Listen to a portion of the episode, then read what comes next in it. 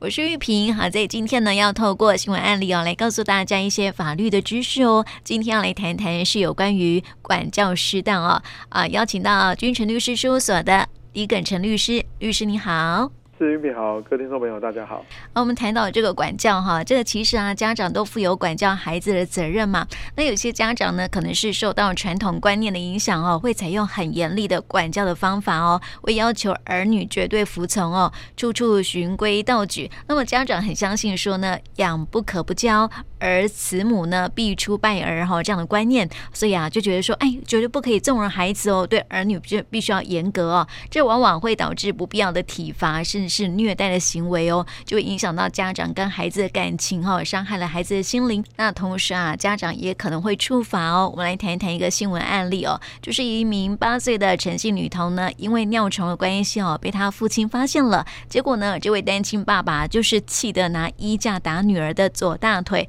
导致女儿大腿呢有大片的淤伤哦。那么几天之后呢，前妻回家探望女儿，发现女儿腿上有伤，询问之后呢，就知道是爸爸出手打小孩哦。记得是拉着女儿上警局来提告哦。啊，这件案子呢，法官是怎么看的呢？嗯，到法院去的时候，当然他有承认说他的确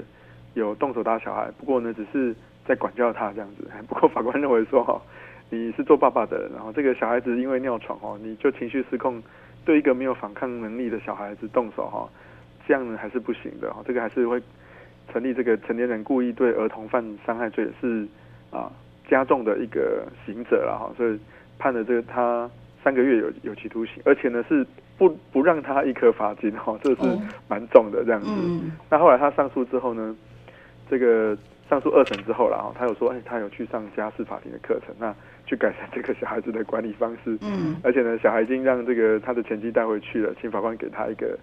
自信的机会哈。那这个法官觉得说，嗯，你这样子去去上课哈，那。应该是对父女关系呢有正向的发展，而且呢只有这样的一个一次的一个状况了哈，所以呢就给他一个缓刑的机会，就不用关哈，但是你要付六万块给国库哈，哦、而且要去上三场的法制教育课，嗯、而且呢，啊、嗯对，而且这前妻呢也有去跟女这个跟他替他女儿去告这个民事求偿哈，那这个法院审理的时候，他也愿意付这笔钱啊来弥补孩子的损失，这样就愿意赔八万块给。给他前妻这样子，嗯、算很有诚意哈，所以法官就给他一个机会哈，就就让他缓刑这样子。哦，是，不然判很重呢。对，因为我们通常哈，这个判一颗罚金三个月哈，通常都是可以，呃，通通常判有期徒刑三个月都是可以一颗罚金的。嗯，对，那法官不准他一颗罚金，想必是应该觉得。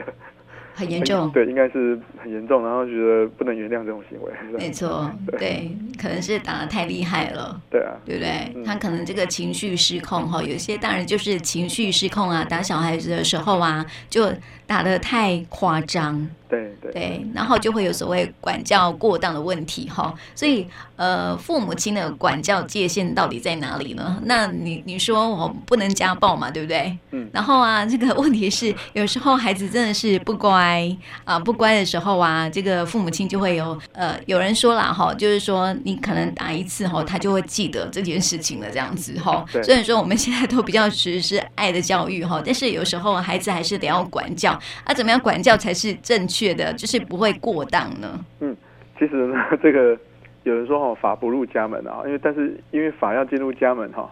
其实是有它的难度了哈。嗯，所以我们司法的判决见解是认为说哈，在要在必要的范围之内啊，什么是必要哈？当然就要看各种的因素了哈。就是有时候有讲跟没讲是一样的，因为要看个别的状况啊，要看他的家庭环境啊，他是男生女生啊，他的年纪啊是。是，譬如说才六七岁还很小，什么事情都比较不懂，好，还是婴儿，还是说他已经到国中，比较听得懂了，好，那要看他的身体状况，好，他的性格怎么样子，啊，错的事情是什么，好，是偷东西呢，啊，还是说谎，好，还是说什么谎，好，要看各种状况，哈，所以，呃，其实，呃，不是说哈，不是说用你自己的认知去做判断，哈，还是要用这个一般社会上的认知去做判断，那怎么判断呢？可能还是要让法院去做。做一个、嗯、一个个案的一个判断的啦哈，所以其实这个部分的话就是，呃，你真的要像刚刚玉萍有讲到说哈，就是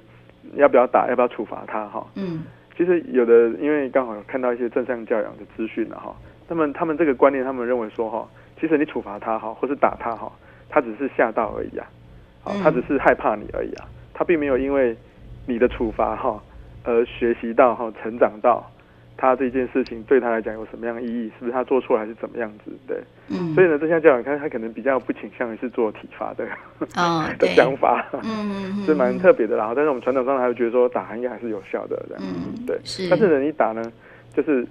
就是要注意说，哎，这个是不是真的在必要的一个程度范围之内了？哈，虽然你有这个教养权了，但不代表说你可以那个滥用你的权利了，哈。因为如果你真的是。嗯、呃，打得太过分了哈，那这个其实，